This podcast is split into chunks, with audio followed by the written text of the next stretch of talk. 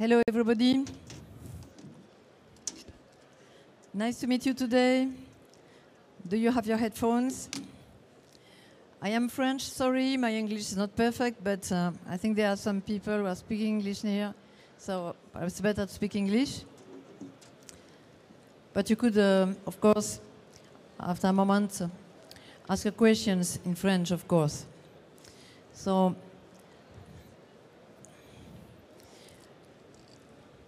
can you make us a sign for the other slide, please? so here we are in this session to present you what is World Urban Parks. That is an international association for parks leaders. And we are also here to exchange about revitalization and attractiveness of city centers in Europe. So can you go on on the slides, please? Pouvez-vous passer les diaporamas, s'il vous plaît?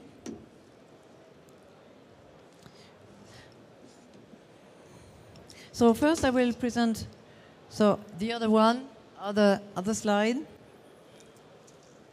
and that the, um, this session will have some presentation of the two conferences, two speakers. I will present World Urban Parks. You see Liam Kazé here from the city of Cork in Ireland, and Anna Grichting, she will present herself, will speak about Tatarstan, with this big program. So, for the moment, could you, Liam, say a word about to present yourself? Bonjour, uh, Liam Casey. My French is very poor. I am the Parks and Recreation Officer for Cork City Council, the second city in Ireland. Anna, could you present yourself, please? Yes, hello. Uh, bonjour. Uh, je suis Anna Grichting. I'm Anna Grichting. I'm an architect and urbanist, uh, landscape urbanist, I call myself. And um, I was a professor and also a technical reviewer for the Aga Khan Foundation. Thank you for the invitation. Could you go on the slide, please? Pouvez-vous avancer sur les diapos? Parce que j'aimerais, I would like to present yourself. Oh, c'est vraiment. Ah, peut-être a ça, voilà. Très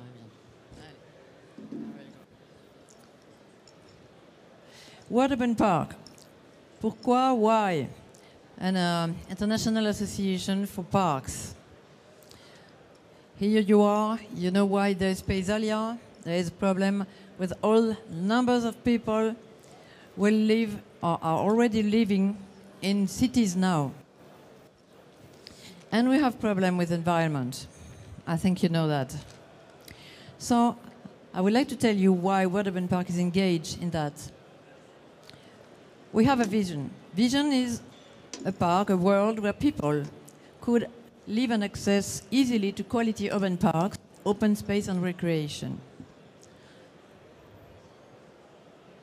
Our mission is to, is to promote the, um, a good management and a good effective use of urban parks. Not only urban parks, but also, also open space, recreation worldwide spaces. To create a healthy community connected to the natural world. In fact, it is a group of leaders. Leaders of parks in the cities, leaders of um, worldwide uh, spaces, and we were together to exchange, to make difference, sharing our knowledge, to propose solutions.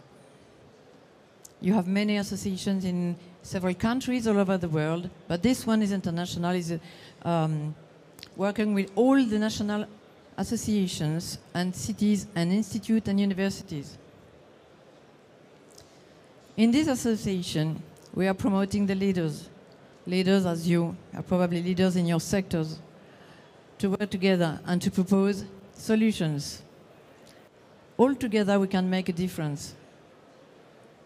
So I would like to detail a little our actions. How does it work? We have thematic committees. If you are more interested in older adults and parks, you know the population is going to be older and older. So we are working about how to welcome more older people in parks. Also, what could be the importance of parks, nature, and the city for healthy, for the health of people. Also for children, how to develop the involvement of children in parks or in nature, and so on. We have several regional committees. Of course, we have an Europe committee, European committee. We have several other committees as Alliance Committee to develop partnership all over the world. Here we were in Kazan some in September. We have an awards. This one large urban park award. That is to show the importance of very large parks. We have, it's important for inner city to have a lot of little parks, a lot of medium parks, but it's also very important to have very large parks. So we created that award to enlighten the actions of leaders in these parks. We develop also concept. That is a concept of national park city. London is the pioneer in the sector. So we can see this. Uh, and World Urban Park is promoting that. The idea is to involve everybody, politicians, but also inhabitants, to develop um, an interesting city to live. Not only to create park, but also to develop um, cycling, um, collective transportation, and but focused on parks and nature. For the moment, we have one city that is National Park City, that is London. But we intend to develop that for 25 cities until 2025. We have, you see, some cities that are interested. We have an academy, academy that is important for leaders that develop certification for them. You can see here they are French certification and South Africa uh, certification. So if you are a leader, you can apply at this certification that will involve you more in parks at the national level or international level. We have, of course, Congress. Last was in Kazan to meet each other, as in Paysalia. That is another way to meet. And in 2020, it will be in Tirana, Albania. In Mexico in 2021. Thank you. If you have questions about World Urban Parks, if not, I will uh, let Liam go on his uh, conference, his lecture. Do you have questions about that? No. So, Liam, it's for you. Thank you, Elizabeth.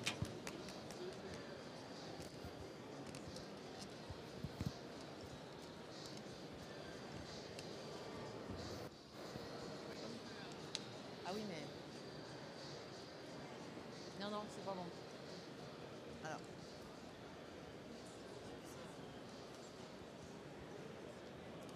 Faudrait passer le diaporama de Liam Casey.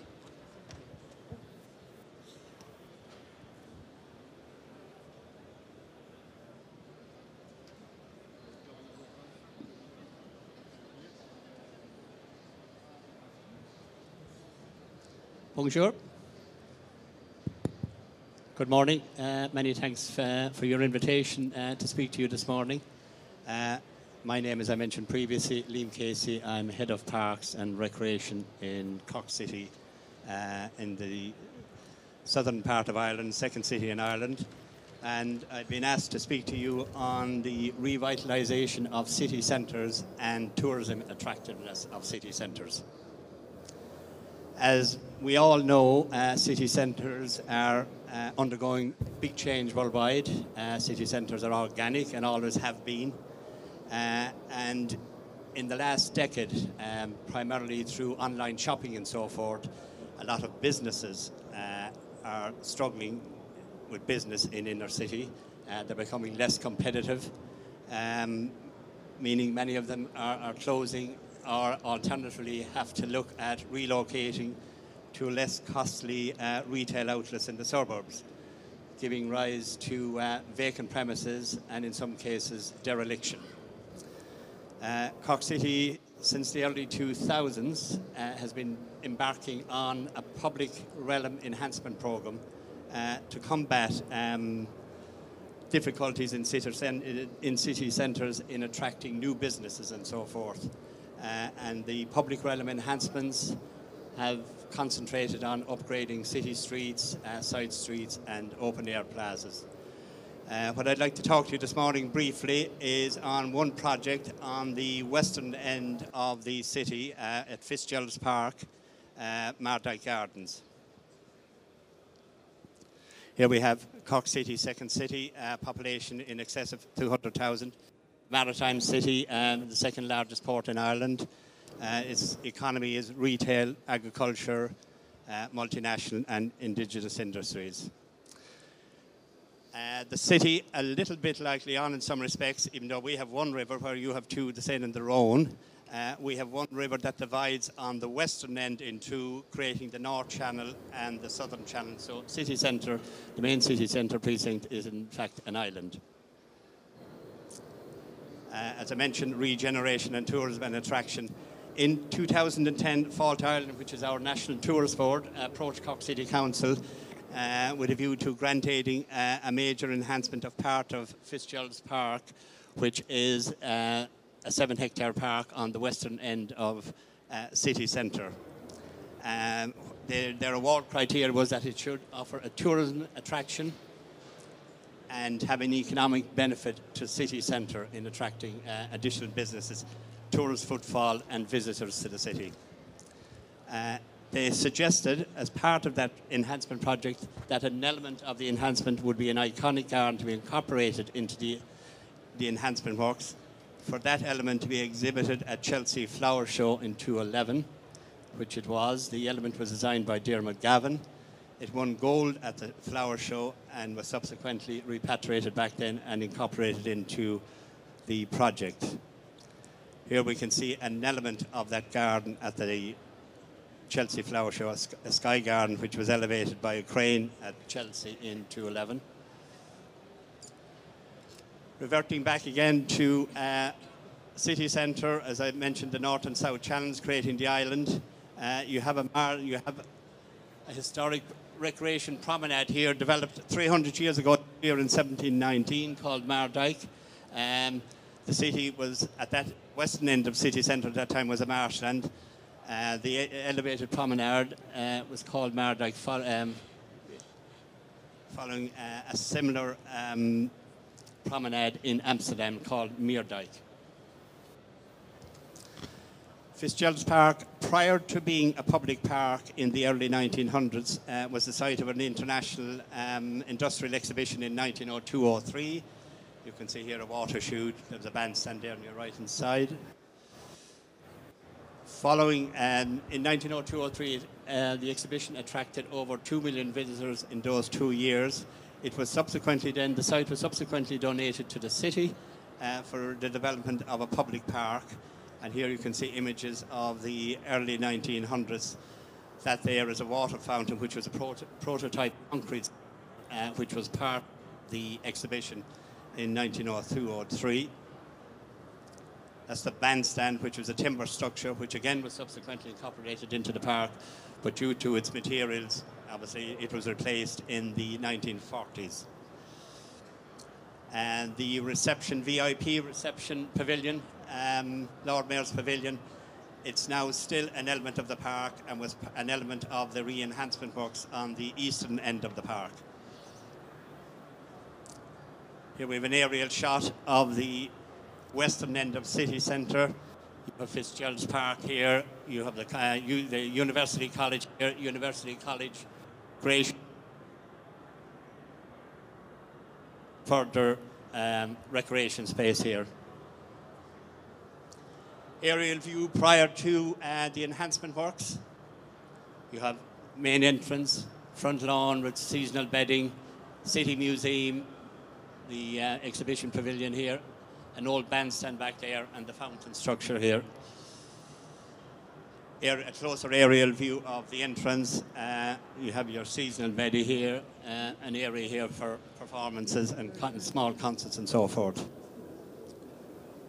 photograph of the, the bandstand as it was back in 210. Very uninviting, as you can see. Uh,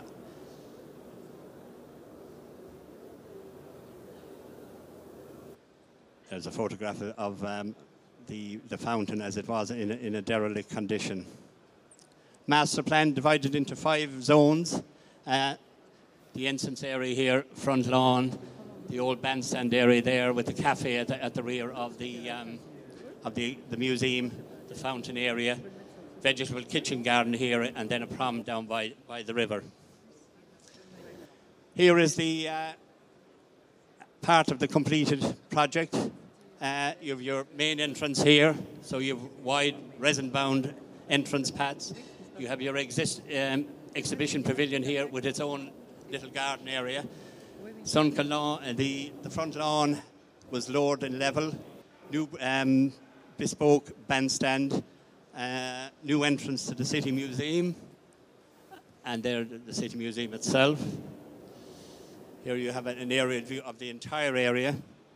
Um, you have the, the sunken lawn area here, the new bandstand entrance, a new entrance to the museum, major entrance here coming in from the main entrance to the park. Uh, the exhibition pavilion with its own private garden space. You have the museum cafe fronting onto the river. That sky garden pod there positioned onto the river, uh, bringing the river more into the park itself. And then you have another um, garden area here and a, and, and a smaller uh, recital concert area. Back to the aerial view. This is what you had pre 2010 the museum, the pavilion. Uh, pretty bland, uninviting, fortunate enough to have uh, a wide selection of species of mature trees and so forth, which gave the park a decent framework. Moving to the gallery garden area and the Chelsea elements of, of the project. There you can see the, um, the Sky Pod exhibited at Chelsea. Uh, positioned close to the river's edge, opening up views of the river from the park with a, little balcony area on the pod itself. Another view eastwards down towards city centre. Um, the various elements then of that Chelsea garden area where you, you have the small recital area here with a little glass pergola. Uh, immediately in front, a small kiddies little play area, and then the cafe at the rear of that, um, fronting onto the river. This is an interesting little area, uh, little garden plant space. Uh, those spheres were origi- originally intended to be little ponds, but there was concern that they might be a hazard for small children, and hence the, hence the change to a spheres. This is the area populated now um, at a small event and so forth. But the next slide is quite interesting. What we thought were going to be attractive elements uh, within that little planted area suddenly become play items for young children and so forth. So, um, little lesson to be learned there. We subsequently relocated those into that play area that you, with the logs that you would have seen previously. The front sunken lawn area and the, and the bespoke bandstand area extremely popular for concerts, um, events, nighttime cinema, and so forth. And you can see how popular and how attractive it is to. Uh, Saturday morning yoga and Pilates classes, proving a hugely popular space and so forth for that type of thing. Uh, illumination at night uh, to, for various events, um, particularly nighttime cinema and so forth. And it's also feeding into the, um, the local Mardyke Walk. As, whilst the park may be closed after dusk, obviously this is an attraction, a side attraction from the walkway itself. Again, here just a recap. Um, pre-project on the top, post-project on the bottom. Obviously, um, adding to the menu and attractiveness from a tourism and visitor point of view of what you can do, maximize the use of the space. It's still very attractive. A lot of plant horticultural material there, but it's uh, making opening up its popularity for various events and so forth. Again, the bandstand area and how that area has been transformed into a very usable space. Again, a recap there on the, the aerial view. And there. Thank you very much. Merci.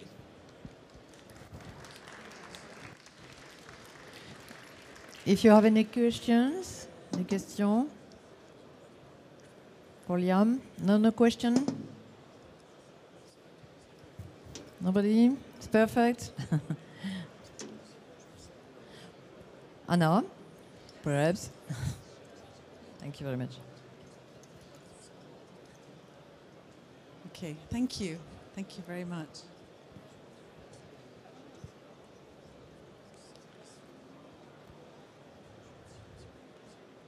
So I'm, we're going to change uh, geography a little bit. Euh, je m'excuse, je vais parler en, en anglais parce que la présentation est en anglais. Et euh, je vais vous amener en Russie. Et avant ça, je vais quand même vous présenter un petit peu mon, mon propre travail euh, qui se situe dans les espaces de, de frontières. Et aussi, c'est un peu les, les espaces délaissés. Ça, c'était à Boston euh, quand j'ai fait mon travail de doctorat. Et on a créé un petit parc, euh, c'est un Peace Garden et c'est aussi à la mémoire de Frederick Douglass. Donc c'est aussi de parler de, de mémoire, l'importance de la mémoire dans le paysage. Ça c'était aussi une, euh, c'était un collectif en fait, c'est un travail participatif. Et ici, c'est mon travail sur le mur de Berlin. Donc, en fait, il y a, il y a deux semaines, j'étais à Berlin pour les 30 ans du mur. Et, euh, et mon travail, c'était vraiment co- comment construire la mémoire de ce mur par le paysage. Et en fait, ce qui s'est passé au centre-ville, c'est qu'en fait, on a reconstruit la ville sans penser à la mémoire et au mur. Mais il y a un endroit qui est le Mauer Park, où c'est les habitants de part et d'autre, les, les Berlinois de l'Est et de l'Est, qui se sont mis ensemble euh, pour construire euh, ce, ce parc. Donc c'est venu vraiment en bottoms up. So I'm going to go back to English because I, I did promise I would uh, speak in English. Um, so this is also a memorial in the Bernauer Straße, which was actually um, by the, the parish and the church that initiated it. And this was uh, just a few weeks ago, the memorialization of this space. This is uh, a much larger space. This is the whole um, Iron Curtain in Germany. And this was also initiated by nature lovers, bird watchers, who were on both sides of the wall, and they wanted to create this space. So I'm going to now talk about Tatarstan. I went to review this project, which was awarded the Aga Khan Award for Architecture. Um, so Tatarstan is, uh, as you know, Russia is a very big country. Tatarstan is 800 kilometers east of Moscow. Um, it's a small republic, and it has, it's the only republic in Russia that has a president. And this program was actually implemented by the president. So, as you can see, it was implemented. Uh, there were uh, 246 public space projects implemented in the whole of Tatarstan. This was uh, funding from the Republic and also from the Russian Federation. So you can see the different types of uh, contexts from the big capital cities to the small villages. The idea was that every space should have, every village, every town, every city should have good public space. So these are also the types of public spaces water bodies, em- embankments, beaches, parks, public gardens, boulevards, squares, streets. So the different types of public spaces that were created.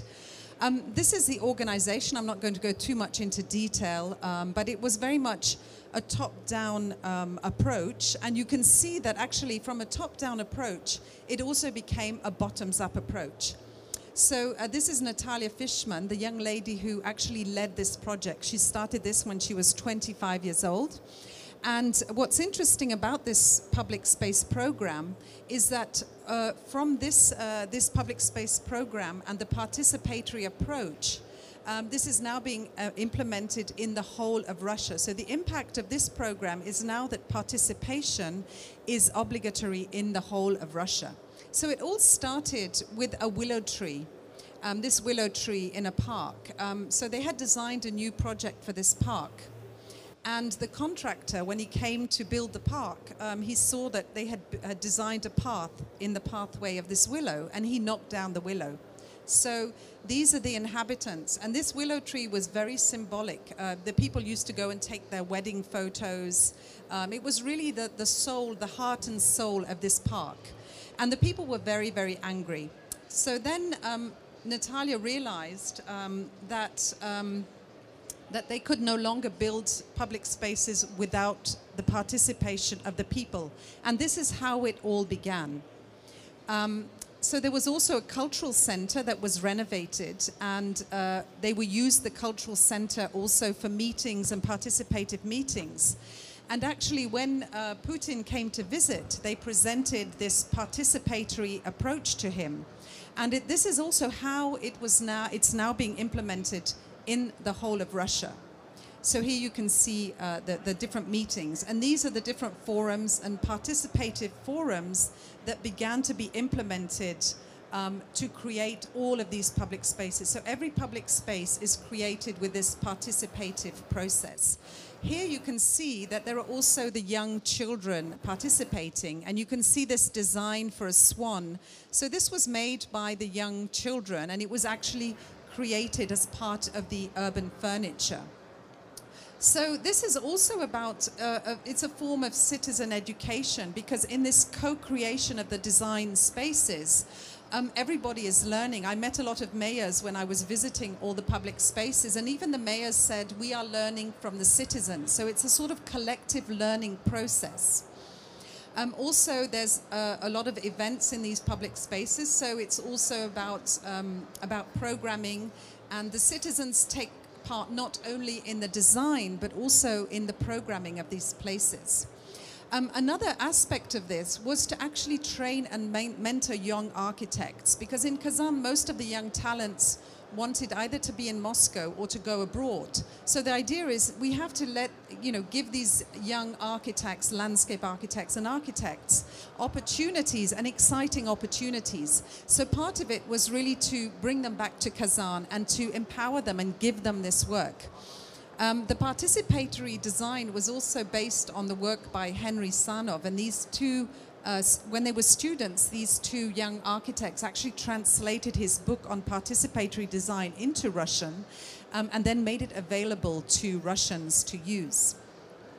So, as I mentioned, it's the establishment of a new professional community. So, it's also about capacity building, building new professionals uh, in the landscape uh, industry, in the design and landscape industry. Um, so Natalia, because uh, they didn't have really the architects uh, that they needed, she actually created an office to bring the young architects to create these uh, architects and landscape architects to create the public spaces. They also developed um, online tools for the community engagement. So they created a website and an application. On the website, you can actually find all projects. Every project is uploaded as a PDF. You can find all the plans of each project. And they also use this online platform to get people's opinions, to get people's input, and to get people's advice. Um, this is the mayor of Nizhnekamsk, which is a, um, a, a, city that was built in 1961 in the socialist period.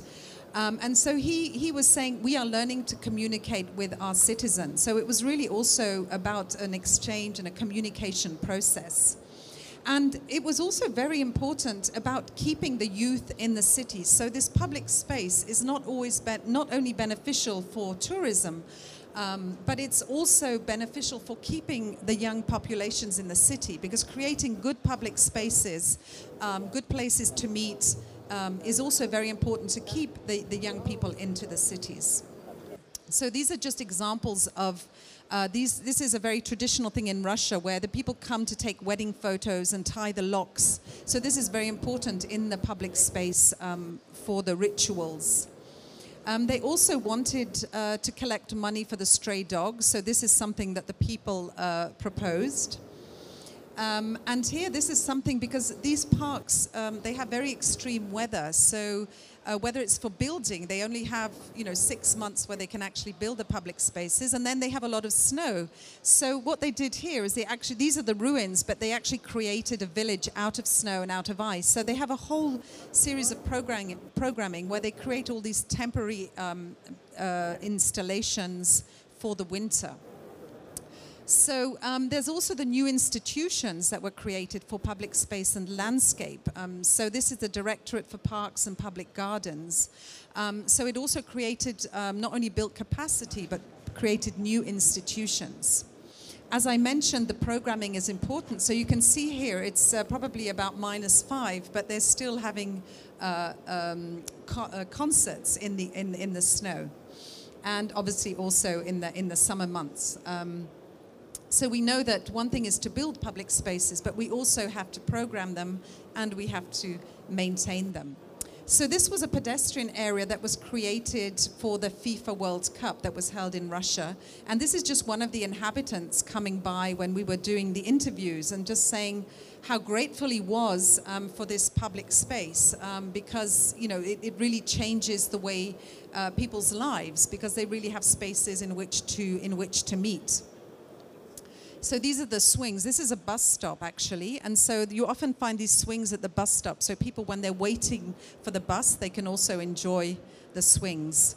Obviously, the cafes are very important as well. Um, and the design has also been, there's, there's also um, a design that is associated with the public space for all of these small businesses. Now, this is a forest park. Um, this is an area, this was also bottoms up. This area was supposed to, they were supposed to build a highway in this area. And the people living around there said, um, we don't want this highway, we want to build a park. So this park was built, and this is actually a nature education center, which is in the center of this uh, forest park.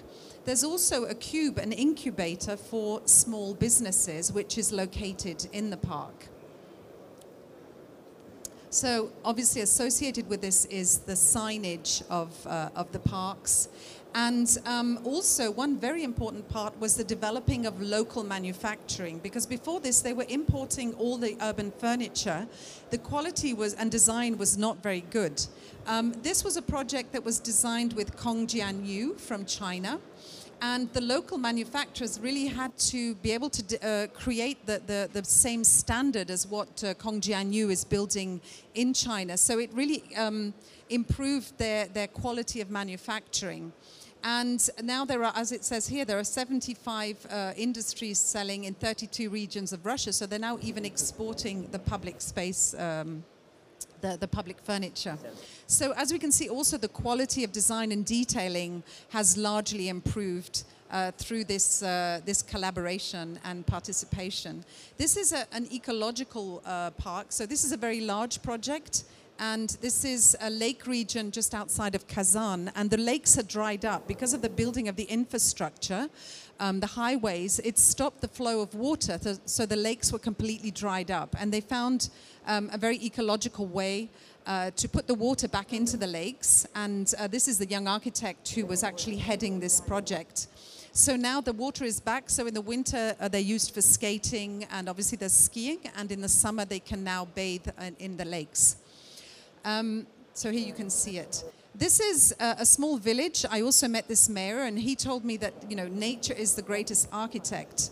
Um, they told me, the, the landscape architects and mayors, there was a lot of fighting going on, and I think that's the way it happens in Russia. They fight a lot and then they agree. But um, at the beginning, um, this is the entrance to the riverway, and this is a river, a river bank. And um, they, they renovated and, and created this pathway along the river. But this is the way they were doing it before. They were actually creating this hard, um, this hardscape to contain the river. And uh, what the ecologists said, they said, no, you must not do this anymore. You must leave the natural river and the natural landscape. And this resulted uh, in, in a, much better ecosystem. And the, the, mayor was pointing out to me that now there's a lot of uh, otters um, and a lot of wildlife because they've created this more natural uh, stream in the center of the village. So this is an, another town, Kukmor. Um, uh, you can see also um, a boardwalk along the river and uh, some urban furniture. This is interesting. This is a skate park, so it looks like a bit of a, a spaceship that's sort of landed in the middle of the countryside. Um, but it shows that you can have skate parks in the middle of, of rural areas um, that also sort of don't, you know, uh, uh, have too much impact on, on the ecology. And uh, this is a town also where they have uh, an industry of wool industry. Um, so there's also a lot of industrial heritage, and the industries are also participating and um, uh, financially into creating the public spaces. This is another industrial city, and uh, this is a, a, whole new sort of ecological uh, landscape that was created along the riverbanks because the riverbanks were not at all accessible before then. And they've also renovated the big public square. This was built in the socialist times. This is sort of the town hall. And now they have a big public space with this very iconic element. It's like a bridge with swings hanging from it. And um, so this has become sort of the new central park of the city. So um, there are also parks in the rural uh, areas, and this is this is very important. This is the wedding, the place where they do the wedding photos, as I mentioned before, and this is actually attracting people from the other villages because they don't have these kind of spaces. Um, so so it becomes very attractive. This is also another square, the Lenin Square. So this was all renovated with fountains, and uh, they kept the statue of, of Lenin. This is a central water body. Um, there's many, there's, as I said, there's 260 projects, so I can't explain all of them to you. And I know I, I should be wrapping up now. Yes, yeah. So, um, but I can, uh, there is a website I can give to you afterwards. Um, so you can see that um, this is also a residential park and community center. So all of these uh, spaces are in very different urban or rural contexts, and every time they're designed with the citizens and with the people, and so they always respond to the needs of the people. Um, this is once again we can see the, the, the, swings. This is the, the city of uh, petrol because Tatarstan is very rich in oil and petrol, and so this is the city. Um, uh, and Tatneft actually is also investing in the public space. So there are these public-private partnerships to create uh, public spaces. Uh, finally, this is uh, um, a, a, small village which has also a small industry where they, they build uh, farming um, uh, machines. And uh, now uh, they've also started to build uh, the furniture, the public space furniture, because obviously it's the same type of materials and the same type of machines. So they now started also this small industry for the public spaces. So it's also developed the local manufacturing, and it's also another way to keep the youth and to keep the jobs in the rural areas, which I think is also a very important part of this project. So this is along the river in, embankment um, in, the, in the village. This is like an amphitheater. And this was a ch children's playground. We have also a very uh, interesting quality of children's playgrounds. And this was a rhinoceros because uh, um, uh, about 10 years ago, some children dug up uh, a rhinoceros uh, which was dating rhinoceros bones, um, which obviously dated from thousands of years ago. So this became the, the actual emblem for the, the children's playground. So there's also much more natural environments as you find here, and a pond. Uh, so they've also um, remediated this water body for the pond. And uh, there's also a beach. This has become a very popular beach. All the people from Kazan now come to Laisheva, which is about one hour away from Kazan, um, to, to this beach. It also has both natural areas and much more programmed areas. So there's a combination of, of that. And they're obviously, as you can see, always accessible to, uh, to wheelchairs. So this is the, the, the team of the Laisheva Beach. Finally, this is a project in Kazan with bioremediation. So this is actually a reed bed which is cleaning up the water of the Kaban lakes, which is very polluted. So we can see that there's also a lot of ecological and biodiversity concerns uh, in these projects. Okay, well, I hope uh, I could give you a good overview of the project. Um, so thank you, thank you very much. Thank you.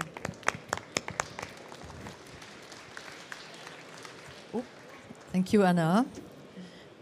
We have been in Kazan one week ago, and it was really amazing to see that. But I think with the photo, you could have a very good view, overview about what's happening in this country, in uh, Tatarstan, that will be developed in all Russia.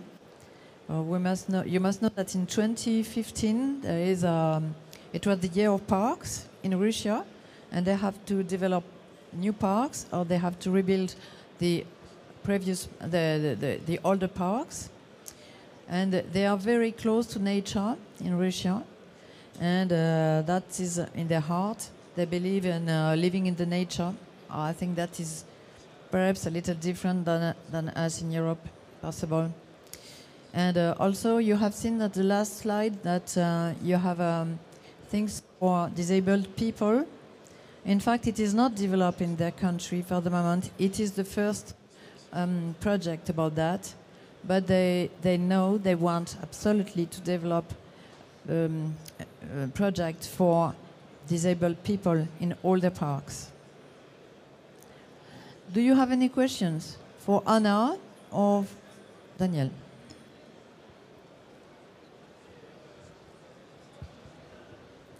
I will, I will try to speak in English. uh, thank you both for your good, uh, very amazing lectures. But uh, about uh, Tatarstan, I have many questions. And uh, first, where do they get the money to do that? Because so many projects, it's very costly, very expensive. And uh, secondly, do you know if they have skilled landscape architects, skilled contractors, and skilled workers to do that? Because the image we have uh, since a long time is uh, Russia from uh, many centuries and, uh, and Tatarstan from centuries. And it was not the first idea we have uh, from these countries to have so nice parks and so developed parks with nice playgrounds area and so on. But it's very interesting. Do you think uh, they have international competition for landscape architects? And is it a market for uh, international contractors? Um, thank you very much for that question. Um, maybe you, you, there was a lot of questions for the financing. I briefly mentioned actually there was a federal program, as you said, for improvement of parks and also improvement of the quality of public space. So that part of it is federal funding, and then part of it is the Republic of Tatarstan. And the Republic actually they're they're quite a rich republic, but they have a lot of oil. So. Um, so that it, it is it is one of the republics that has the means for this kind of project, and then the industries also, whether it's the oil industries, you know. So there is some public-private. Um, now, for the um, uh, one of the important things in the project was actually building the capacity and training the architects. And one thing I didn't have time to mention is, for example, they have a, a youth biennale for architects and landscape architects. Um, and so there they bring in international people, and there they actually give the, the, the, the young architects who win this, they actually get projects. So so there is in this project a whole thing of building capacity, uh, improving the, the production of the quality of, um, of the architecture and public space. Because what I saw are the other public spaces, the quality of architecture, and especially post-Soviet, because actually the Soviet architecture and public space is actually quite good. And the post-Soviet period is, I think that the quality is, is quite bad. So actually a part of the project is, is all of this capacity building training. Now, the last project, the, the Kaban Lakes, was an international competition. So they did have an international competition for this one, and so they do have uh, some international competitions, and that was also allowed them to. Uh, for the architects to work with international um, architects, and also that's how you get also a much better, uh, you improve the quality of, of the uh, construction. Perhaps um, I can um, uh, say that at the beginning you have seen Natalia Fishman when she was in charge of this program. She was quite alone. Of course, she's this assistant of the president, so that could help, I think. But she has to go in the landscape architects or architect schools to find. Hello, hello. Bon. And he um, has to make a, a choose about the, um, who could be the, the students that could be interested to work with her. So she, she uh, create her team with the students. And they are the students, so there were 24 years old people or less. They are creating all the parks with the, with the, with the, the inhabitants. And uh, in the middle of all the students, there were a lot of women. I must say that also. Not only old men. No question about that? so, do you have any questions? Because we must close the session. We have other session behind. No question? Thank you very much.